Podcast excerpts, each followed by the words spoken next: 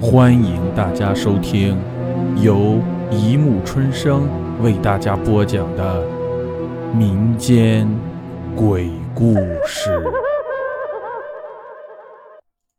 第一百二十二集《喜诗上》。二零零四年春节刚过，我与妻子搬了新房。这是位于白城市区西北角的一处新建小区，因为位置较为偏远，房价相对市区便宜许多，而房子的格局还是比较理想的。相对于原来居住的老房子，这处新房有很宽敞的卫生室和卧室。我跟妻子都是比较理想化的人。总觉得一个家里卫生间和卧室一定要舒服，于是我们贷款购买了这处房子。但实际上，这恐怕是注定要我们惊恐一生的决定。我们挑选的是顶楼，一方面是价格相对其他楼层要便宜。另一方面，也是喜欢开发商免费赠送的阁楼。一层楼两户人家的设计也让我们很满意。一层一户的有些孤单，一层三户的又有些嘈杂。我们都是喜欢安静，却有时有疯狂想法的人。搬家之前，我们都希望能够碰到一户跟我们年龄相仿的邻居。说不定以后可以成为好朋友，那样大家都不寂寞。春节刚过，按照东北旧时的说法，从腊月二十三过小年开始，一直到正月十五闹花灯，都属于春节的范畴。我们搬家时候正是正月初十，老人都说十五之后再搬。但是因为十五之后各自的单位都要正常上班了，所以还是决定初十就搬家，剩下几天正好用来整理新居。尽管白城本地也有了搬家公司，但还是习惯找三轮车师傅来搬家，价格便宜好多。从早上八点多开始，一直忙到下午一点多。该搬运的东西总算全部弄上了顶楼。搬家的师傅还直埋怨楼层太高，楼道狭窄，东西不好抬。后来妻子照事先讲好的价钱，每个人多给了五块钱，他们笑逐颜开的离开了。关上门，我埋怨妻子：“就你心好，都事先讲好价钱了。”就按事先的价钱给不就完了？妻子笑着刮我鼻子，小心眼儿，都是挣的辛苦钱，大过年的多不容易啊！你打麻将少输点就什么都有了。我冲他笑笑，我喜欢的就是他这种好心。简单整理了一下物品，妻子问：“你看看，对门有人住吗？”我说：“应该没人吧？这是新建的小区，人还少得很呢。”话音刚落，就听到一阵锤子敲打墙壁的声音从对门传过来。妻子笑了：“看吧，人家比咱们还早呢，都开始往墙壁上挂油画了。”我笑说：“ 你怎么知道挂油画？钉个钉子。”没准是挂衣服呢。妻子白了我一眼，说：“谁像你那么没情调？”转身去收拾房间了。我下意识地凑过去，透过门上的猫眼去看对面房间。可是那一瞬间，我发觉我看不到对面的门，猫眼里是黑的。我有些疑惑地抬头看了看窗外，外面阳光还很明媚，楼道里即使昏暗一些，也不会完全漆黑呀。我又把眼睛凑上去，可是，在这个时候，我看到的是一个黑白分明的眼睛正在与我对视。我啊的一声惊叫，一下子坐在地上。怎么了？妻子喊道。我张大了眼睛看着从阳台跑过来的妻子，一时说不出话来。防盗门上的猫眼，几乎是每个家庭必备，也是最常用的东西。从儿时开始就习惯了透过猫眼来看门外的陌生人，可是从来没有透过猫眼这么近，而且是放大后看到一个人的眼睛。我不知道如何向妻子来描述自己的感受。过了好一会儿，我才喃喃自语地说：“那，那是什么？那、那、那、那是什么？你怎么了？到底怎么了？”妻子急切地问。恍惚间，我才发现我原来一直抓着她的手。啊啊，没什么。我勉强在脸上挤出了笑容。可我知道自己的面孔变得异常僵硬。平时素来习惯看恐怖电影的我，从来没有想过自己的神经会这样脆弱。没事的，呃，可能我看错了。我松开了紧握妻子的手，说：“刚才我透过猫眼看对面，却看到一只大大的眼睛，我肯定是看错了。”妻子听我这么一说，也有些紧张地问：“不会吧？你你看错了吧？”我说：“应该是，可能春节天天玩，今天有搬家，有些太累了。”妻子说：“你你真的看到一只眼睛？”他这么一问，我下意识地回忆了一下刚才的经历。那确实是一只眼睛，很大很大，黑白分明。而且在我看着他的时候，他也一样看着我。那种感觉似乎不是我在门内看着门外的陌生人，更像是他在门内看着我这个陌生人。我不由得打了个冷战。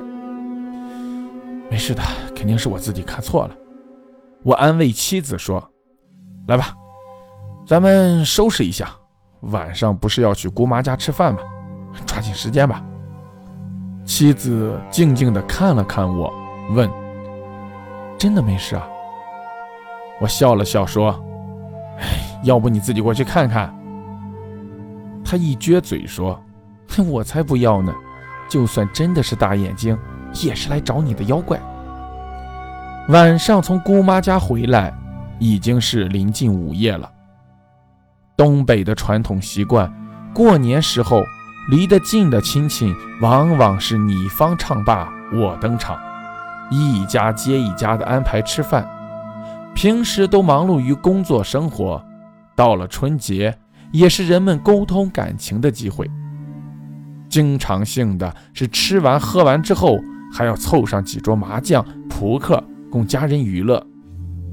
我虽然没有玩麻将、扑克的瘾头，不过还是挺喜欢这种家庭聚会的场面，所以只要有场合，我经常是玩的不亦乐乎。晚上打完麻将，就已经十一点半了。姑妈家房子宽敞，留我们在那里住。但是我跟妻子第一天搬家，新鲜的很，互相。都有些享受一下全新的二人世界的感觉，所以还是谢绝了姑妈的好意，打车回到了家里。白城这边的楼房不比大城市，动辄几十层的建筑，没有电梯也不行。这边大多是六层左右的居民楼，所以一般是不安装电梯的。我跟妻子徒步从一楼开始向上爬。闹了一晚上，确实有些累。妻子说：“哎，早知道不买这么高好了，真累人。”我说：“你忘了是谁看上那个阁楼了？”妻子说：“是我相中那个阁楼的，可是你也同意了。”我笑着说：“我那是尊重娘子的意见。妻子也笑了，说：“别没个正形的，大半夜的，邻居可能都睡了，别吵醒了他们。”我吐了下舌头，冲他嘘了一声，两个人安静地向楼上走去。午夜的楼道里真的很安静，加上是新建的小区，几乎一点声音都没有。可当我们上到三楼的时候，却忽然听到一阵敲墙的声音从上面传下来。妻子说：“哎呀，这是谁呀？一点公德心都没有，大半夜的还不安静。”我逗他说：“看样子对门又挂油画呢。”妻子在黑暗里拧了我一把：“快上楼吧，别扯没用的。”上到五楼，那个声音更清楚了，竟然真的是从六楼传下来的。六楼除了我跟妻子，就只有对面住着人。难道他们真的还在半夜里钉钉子？可当我们的脚步刚到六楼台阶的时候，那个声音忽然停下了。我疑惑地看了妻子一眼，妻子低声说。快上楼吧，少管闲事。走到房间里，一股暖风扑面而来。这个小区供热还不错。妻子把门锁上，过来低声问我：“我没听错吧？怎么对门这么晚还敲墙呢？”我说：“可能是刚才有事吧。这不现在都没了。你去洗洗吧，一会儿我可要对你不客气。”妻子笑了一下，说：“馋猫呀，你这么晚还要折腾我。”我抱着他说：“馋猫就馋猫，我也不去偷鱼吃。自己窝里的小鱼儿喂饱了，我比什么都好。”妻子脸有些红了，咬了咬嘴唇说：“那我先去洗个澡，一会儿你也赶紧洗吧。”吻了我一下，妻子转身去了卫生间。洗过澡出来，妻子已经在床上睡了。我正要上床，啪的一声响，我猛地一惊，接着又是啪啪啪的响声从隔壁传来。我一下想起下午透过猫眼看到的那个硕大的眼睛，这让我的心里抽搐了一下。老公，好像又是对门。妻子也醒了，轻声问：“我吻了一下他，说：‘哎，真不知道他们家在干嘛。要是这样，明天起来我就过去跟他们说说。’”妻子抱着我的腰说：“算了算了，都是新邻居，刚搬过来，这样可不好。等以后熟悉了再说吧。”我答应了他一声，发觉自己一点兴趣也没有了。我有些烦闷地长出了一口气，而对面敲击墙壁的声音也消失了。早上我醒得很早，我有晨练的习惯，尽管知道不太科学，但是从小养成的习惯很难改变。只是慢跑，不做剧烈运动也没什么，何况早上的空气确实很好。妻子睡得正香，我轻声关上了门，走出门外。我不由抬头去看对面的门，都是开发商统一安装的防盗门，并没有什么特殊的地方。